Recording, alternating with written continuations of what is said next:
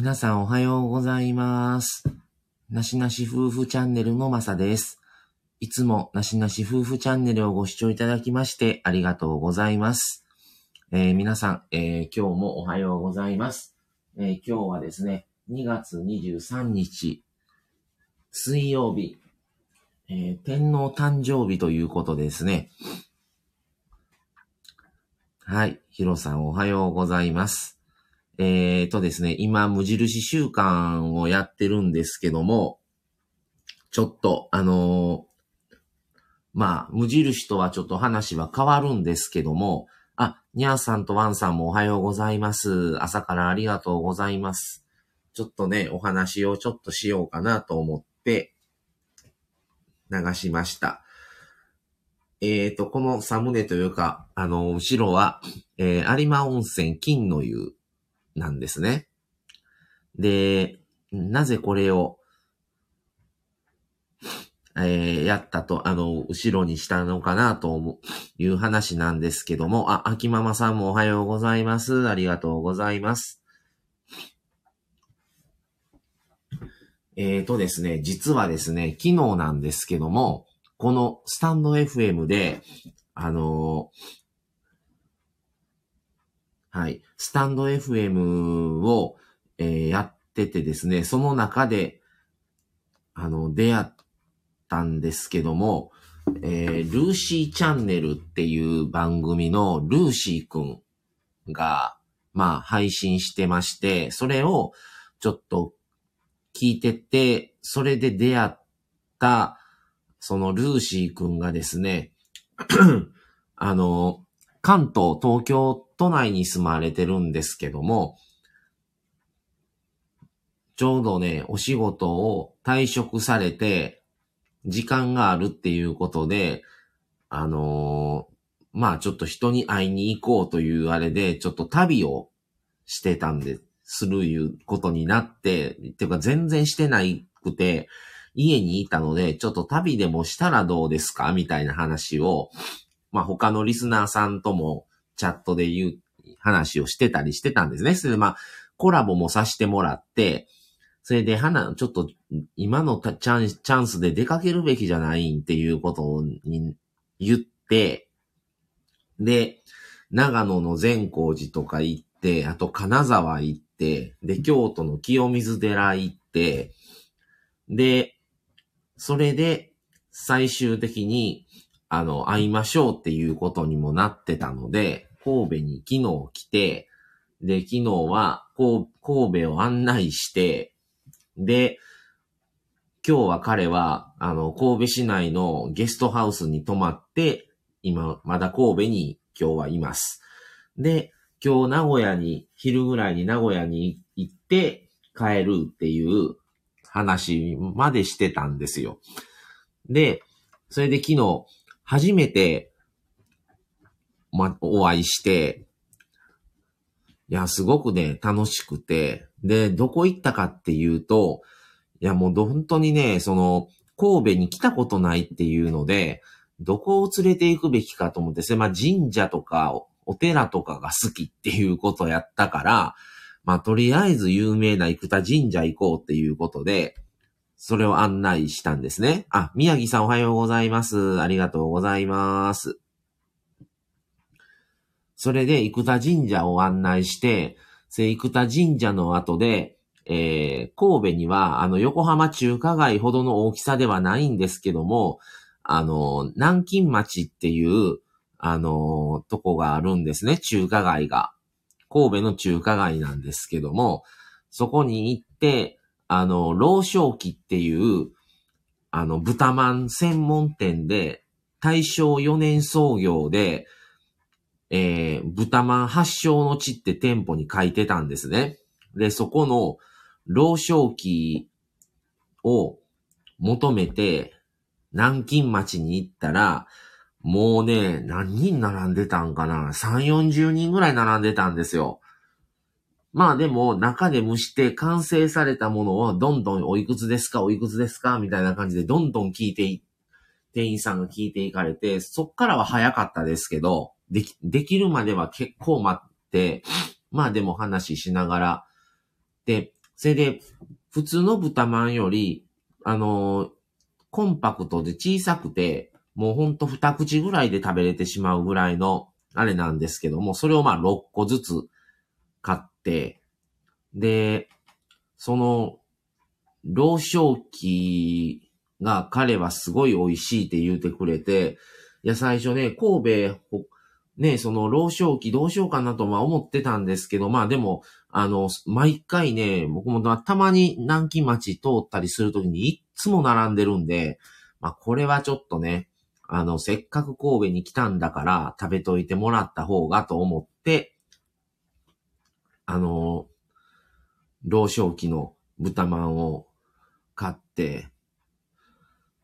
で、美味しい、もう、神戸に住んでいながらね、老少期の豚まん食べた2回目なんですよね、昨日。全然食べてないんですけど、もうね、久々にもう何、何年ぶりかに食べて美味しかったですね。美味しくて、あ、にゃーさん、南京町は、えー、修学旅行の引率で一回来ました。ってことは、にゃーさんとかの修学旅行は神戸やったということですね。へえ。あ、ヒロさん、この前、老少期テレビでやってたからですね、多分。あ、それで人が多かった？そうなんです。いつもね、でも美味しくて、あ、秋ママさん、えー近い、え、近いと案外行かないです。そうなんですよね。いつでも行ける思ってとか、あの、たまにね、551は買うんですけど、老少期はそこ行かないと買わないから、なか、買えないから、なかなかね、行くタイミングないんですよね。そうなんですよね、宮城さん。老少期の豚まん並びすぎですよね。そうなんですよ。並びすぎなんですよね。うん。それで、でも美味しくて、それで老少期で豚まんを食べて、その時、それでルーシー君が、あの、北京ダックさっきの店で見つけたから、北京ダック食べたいなっていうことを言ったんで、それでちょっと戻って、その、南京町の中にあるとこの屋台というか、まあ、店の前にもいっぱいいろんなものを売ってるんですよ。で、その中から、北京ダック食べたら、おばちゃんがすごいいい人で、あの、豚ちょっと多めに入れとくし、言って入れてくれて、それでおまけに味噌をめちゃくちゃいっぱい入れてくれて、それがすごい美味しかったですね。それでそれを食べて、でももうなんかもう、それを全部食べれないって言うて、ルーシー君は半分ぐらい残したんですが、うん、それを食べ、でもね、美味しくって、残りはもう、あの、持って帰って、ゲストハウスで食べ、食べる言うて、言うてましたね。それで、美味しくて、それでその後どうしようかってなった時に、次は、じゃあ車で行きましょうということで、とりあえず駐車場に、で駐車場もね、もうどうしようかな思って、車で行ったんですよ。ただね、三宮ね、やっぱクソ高い。平日なのにめちゃ高くって、上限がないとか、だいたいね、20分300円なんですよ。駐車場。だから1時間900円ですよ。ほんま、アホみたいやな思って、結局、もう駐車場だけで30分、40分ぐらいぐるぐる回って最初探したんですね。家から一人で行った時に。それで、もう最終的に立体駐車場で1200円のとこ止めたんですよ。もうね、ほんと30分200円、あ、300円じゃあ30分、じゃあ20分300円とか、とか、もう安くっても、えー上限金額、上限金額が1500円とか、だから僕止めたとこ1200円ですけど、安い方でしたね。とかめっちゃずれて、もう三宮じゃなくて元,、ま、元町と神戸のもっともう間の不偏僻なとこで1100円とか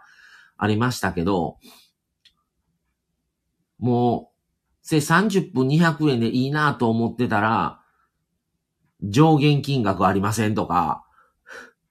で、昨日平日やから、それでも平日の金額のところで、なんかもう、時間によって普通だいたい昼と夜だけの金額の差をつけてるとこ多かったんですけど、あ6時から11時と、11時から15時と、15時から21時とかでもうなんか1日を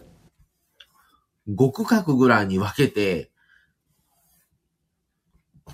あの、わ、あの、なんていうんですか、時間の利用量を分けてる、変えてるとことか、ほんと、秋ママさん言われてる通りね、上限なしっていうのは怖いんですよ。で、昨日は、もう、時間は何時の電車に乗って何時に三宮に着くからねっていう話も決めて LINE もくれてたから、その時間に合わせてたら上限なしでも安いとこに止めるのもありかなとも思ったんですけど、やっぱりもう落ち着かないからと思って、その後どうせ、生田神社行って南京町行こうと思ったから、もうやっぱ上限金額ある方がいいと思って、もううろうろうろうろしてやっと見つけた1200円。でもね、安かったと思いますね、結果的に。それで彼はその日は、前の日から京都で泊まってて、で、京都から三宮まで新 JR 乗ってくるっていうことやったんですけども、JR が1時間ぐらい遅延して で、電車には帝国ぐらいに来たけども、なんか全然進まんってなって、なんかね、河川、河川に物が引っかかってみたいなんで、電車一旦止めてますみたいなで、もうなんかむちゃくちゃやったんですよ、ダイヤが。それで、結局30分遅れぐらいで到着したんかな？だから、よかったと思って、なんなら、あの、予定してたよりもう一本早いのに乗れそうです、いう話もなっての、乗ってたから、それ昨日ね、ダブルで遅延してて、環状線、大阪の JR 環状線内でも別のやつが、あの、で遅延してる上に、それで、あの、大阪の東海道本線の大阪のど、この辺、大阪と京都の間ら辺ぐらいで河川に物が引っかかってみたいなん言うてて、それでもうなんか電車のダイヤがもうめちゃくちゃ、もうなんかね、掲示板めちゃくちゃ、12時回ってんのに、10時、10時40分とかの電車の時間がまだ書かれてたりとか、なんかもう到着まであと15分とか、それで、あの、神戸は普通と快速と新快速と、あと特急があるんですけど、で、ね、掲示板が4本ぐらいまで乗る、あの、掲示、あの、伝言まで出るんですね。LED の。で、出るのに全部新快速だけ出てたりとか、もうなんかもう訳がわからんって感じでしたね。それでまあ、あのー、よかった思ってね、結局上限とかで止めといて。あ、宮城さん、三宮駐車場高い、高いんですよ。止めたとこはね、でもね、本当に安かったのに、あのー、近くってですね、あの、JR の高架沿いやったんですけど、安かったですね、一番。周りでいろんなとこも中にも入ったりいろいろしましたけど、一番安かったと思いますね。そう、JR よく遅延するんですよね、秋ママさんも。ほんと困るんですよ、あれね。クジラの駐車場はまだ安いですよね。クジラの駐車場って何ですかね、宮城さん。駅まで近いし。へえ。で、まあ、それで止めて、その後車出して、で、で、六甲山行きたいっていう話もしてたから、あの、ビーナスブリッジ行って、で、景色見、見よか、言うて、ビーナスブリッジ行って、で、で、なんか写真撮ってましたね。めっちゃ綺麗言うて。で、天気良かったんで、ずっとね、大阪湾の向こうの関空とかの方まで見えて、淡路島も見えて、あの、良かったですね。それで、あの、明石海峡大橋とかもみたいな、みたいな言うてたんですけど、ちょっと全部はん、それは無理やで、時間的にってなって、で、まあ、それはもう諦めて、そのまま、六甲山、山頂登ったら、雪が残ってたんですよ、六甲山頂は。雪が残ってて、で、で、山頂めっちゃ寒くって0度ぐらいやったんですけど、頂上。それ、昼の2時とか 3, 3時ぐらいかな。で、2、0度とか1度ぐらいやって、で、雪が残ってて、もう、あの普通の道路は、もう、ほぼほぼもう溶けてたので、全然ノーマルタイヤで走れたからよかったんですけど、で、結構ね、木々とかには雪が普通に残ってて、で、写真撮って、で、有馬行って、有馬のこの金の湯ですよ。それで、もう、入るとき明るかったのに、金の湯から出たらこのように写真で撮ったんが、お風呂上がってから撮ったんですけど、もう真っ暗やって。で、金の湯も久しぶりに行って、ちょうど銀の湯が今、修理中っていうので、お休み中やったんですけど、まあ、金の湯、めちゃくちゃ暑かったんですけど、ちょっと気持ちよかったですね。で、金の湯入って、で、まあ、ちょっと、湯ざましに、と歩いて、温泉街ね、もう、ほとんど5時で閉まってて、もうほとんど空いてなかったんですけど、まあ、それで、あのー、その後、もう車で、えー、その泊まるとこ、ホテルの近くまで戻って、ラーメン食べて、それでラーメンどうするって言って、もうその時点で6時半とかやったんで、もう早く食べに行かないと、もう店8時とかで閉まるよって話をしてて、で最終的にラーメンか寿司かどっちがいいって話をしたら、うん、ラーメンって言ったから、じゃあラーメンにしようって言って、チェリー亭のラーメン行きましたね。男ラーメンに行って、美味しい、美味しかったですね。久々にあったかいのを食べたって感じで。それ食べて、で、もう、9時までには、あの、チェックインしないといけないっていうのを聞いてたから、あれ8時ぐらいに送ったんかな？に送りましたね。ほ、あの、えー、ホテル前まで。っていう一日でしたね。で、まあまあ楽しく過ごさせてもらって、で、もう彼も今日昼ぐらいに名古屋に行っちゃうので、なんか、あの、偉人館とかにスタバもあるし、偉人館も有名やでっていう話をしてたら、あ、タミさんおはようございます。ありがとうございます。まあ、偉人館は歩いて10分もし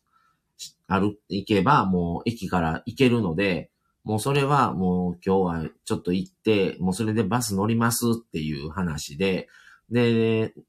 三宮からどうするっていう話もしてたんですよ、次。次どうすんのって。で、本人は出雲大社行きたいって言ってたんですね。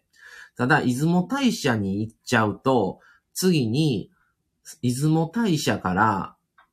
また大阪とか京都を経由しないと、帰、名古屋行くんだったらね、名古屋行くんだったら一回経由をしないと、帰れへんの、行かれへんのんちゃうって話をしてたんですよ。もうだからそっからあれたも東京に帰るしかないんじゃないっていう。でも、名古屋にも、あの、同じようにスタイフで出会った人に会おう、会おうって話になってたので、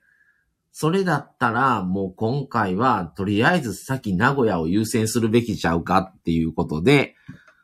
で、名古屋に行ったら、でも名古屋に行ったらもう帰るしかない感じになるんですよねって言ってたから、でも福岡も行きたいって言ってて、でもなんかゲストハウスがやっぱあまりちょっと寝れなかったらしくて、今閑散期で、あの、コロナやから外人さんもほとんどいない状態やから、あの、ね、そういう大部屋に一人とか なんかでちょっと寂しかったり怖かったりするっていうから、あんまり寝れないと。いうのもあったりして、それでもう長野の一泊だけして最初は帰るつもりだったって言って、もう全然服とかも持ってきてないっていう、じゃあもう途中で買えばいいんじゃないユニクロとかでって話もしてたんですよ。あ、ハリスさんおはようございます。ありがとうございます。ではでは皆さんまたどこかで ありがとうございます。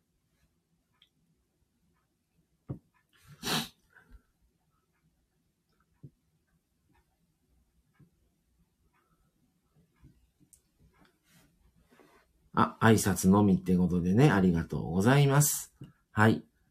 そうなんですよ。それで、あのー、結局今日はじゃあもう名古屋に行きっていうことで、で、名古屋は新幹線だったら1時間半ぐらいだし、あと近鉄っていうね、近鉄、あの、私鉄なんですけども、近鉄特急っていう体もあるし、それか高速バスっていうことで、もう新幹線だったらだいたい片道1万円近くするんですよね、名古屋まで。だったら、もう高速バス安いよっていう、また片道やったら3000円とかぐらいで行けるんちゃうって話して、で、最終的に、でもその代わり高速バス3、4時間かかるんですけど、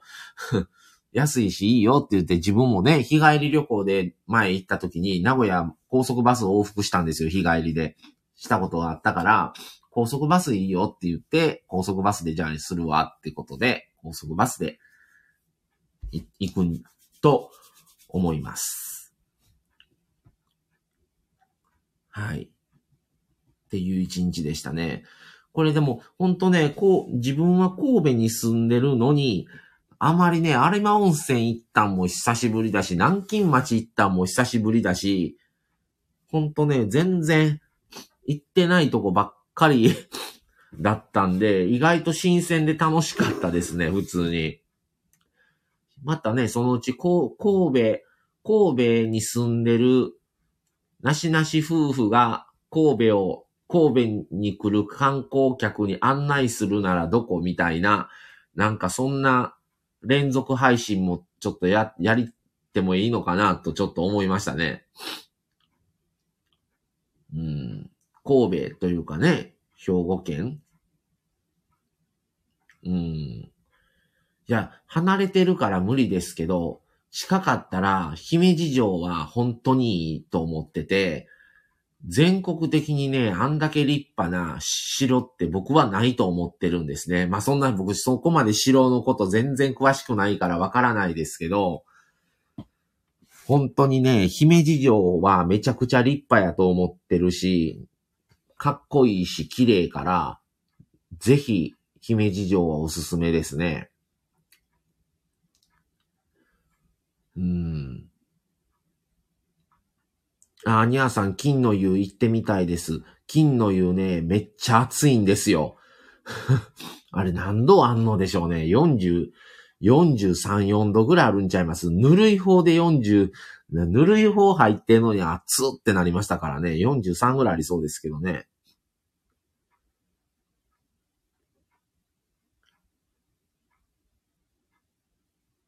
ああ、宮城さん、にゃーさん、今日寒すぎやもん。毎日マイナス2、3度。仕事やったら大遅刻笑い。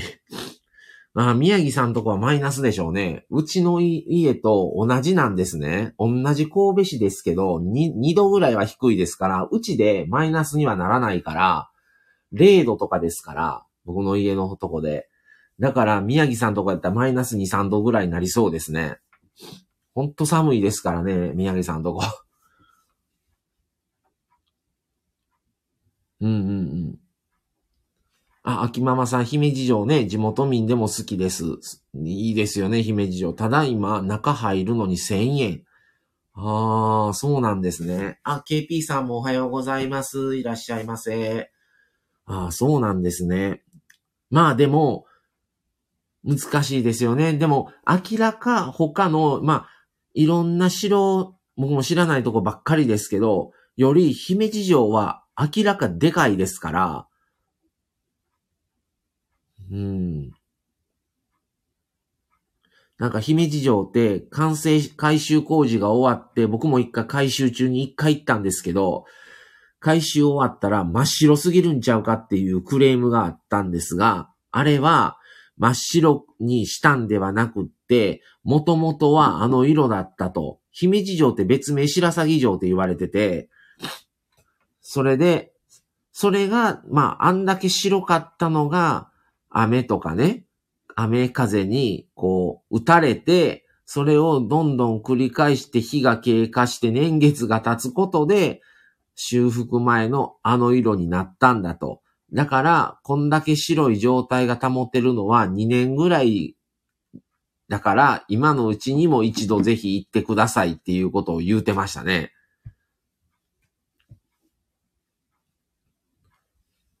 そうなんですよね。もう何でもクレーム言う人おるねんな、思ってね。本当にもう。うん。姫路城はすごく立派ですからね。そうなんですよ。だから、すごい、あの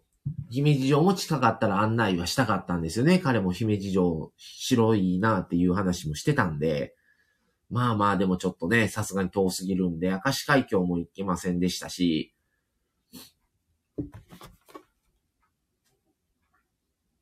うん。で、あ、隣の高校園ね。ああ、聞いたことありますね。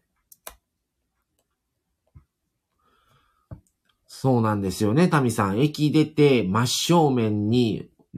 城なんですよね。あれ、すごい景観のことをね。だから、神戸の駅、こう、三宮とかは新幹線と JR 別なのに、姫路って JR とか新幹線、JR 新幹線とか在来線が同じ駅だから、姫路駅の方がね、神戸のこっちの駅より立派ですからね。駅も綺麗になりましたしね。姫路駅の方がよっぽど立派やし、景観のこと考えてるなと思いますね。神戸からだいたい、えどれぐらい ?1 時間弱ぐらい離れてるかな？昔行った時に、まあ JR、あの、姫路駅って地上駅やったんですけど、今もう高架駅になってますからね、綺麗な。本当に、いい、いい場所で、ねえ。そうなんですよね。で、まあ、本当に、あのー昨日は、あのー案内、ルーシー君の案内をしながらも、すごく楽しませてもらえたなと。有馬温泉もすごく久しぶりでしたし、はい。ちょっと雪で無理かなとか思ったんですけど、あのー大丈夫でしたね。行けましたから。で金の湯も入って、酒ま、酒まんじゅうがね、もうお店閉まってたんですよ。それが残念でしたね。酒まんじゅうがあったらちょっと食べたかったんですけど、せっかく行ったからには。それがね、無理でしたから、残念でしたが、まあでも、楽しくさせてもらって、本当に良かったなと思います。今日はルーシー君何時のバスに乗るのか、だいたいね、2時間おきぐらいにバスが、名古屋まで行くバスがあったので、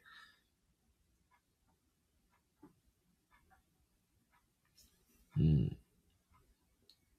あ、賞味期限3秒の炭酸せんべいもね、もう5時で閉まってたんで無理やったんですよ。あの、しかも多分コロナでかな。あれ、あのね、あの、今、その、あれの、その炭酸せんべい販売してません言うて、別の店も普通の炭酸せんべいの出来上がったのしか売ってなかったですね。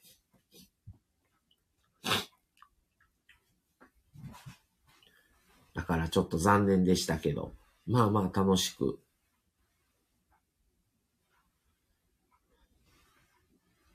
多分昼間に行ったらもうちょっと空いてたと思いますね。もう着いた時点でもう5時とか。5時はなってなかったか。ああ、でも4時半とかぐらいかな。ちょっと忘れましたけど。なので、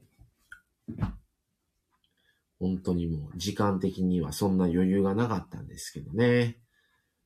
はい。ってことで、はい、今日は、えー、朝からちょっと昨日ね、あの、行ったことを話をしてみました。はい。えー、はい。ありがとうございました。それでは、あの、皆さん今日も、そうそう、あの、アガッチの方に今から 行きたいと思います。はい。またですね、皆さん神戸もよかったらですね、来ていただいて、あの、ちょっと有馬とかはね、ちょっと大変かもしれないですけど、また南京町とか、生田神社は本当に三宮から歩いて行ける距離ですから、あの、ぜひ、あの、よかったら、神戸来て、来た時にはぜひね、あの、来ていただけたらなと。老少期の豚まんも美味しいですし。はい。ってことで。はい。それでは皆さん、ぜひね、あの、来ていただけたらと。まあ今ちょっとまん、まん延防止のね、時期なので大変ですけども、また落ち着いたらぜひお越しください。はい。あの、タミさんもね、ぜひ、あの、神戸来ていただいた時は案内させていただきますので、はい、ニャーさんとかワンさんもぜひよかったら、皆さん、よかったらお越しくださいませ。それでは、今日はこれで失礼します。ありがとうございました。さようなら。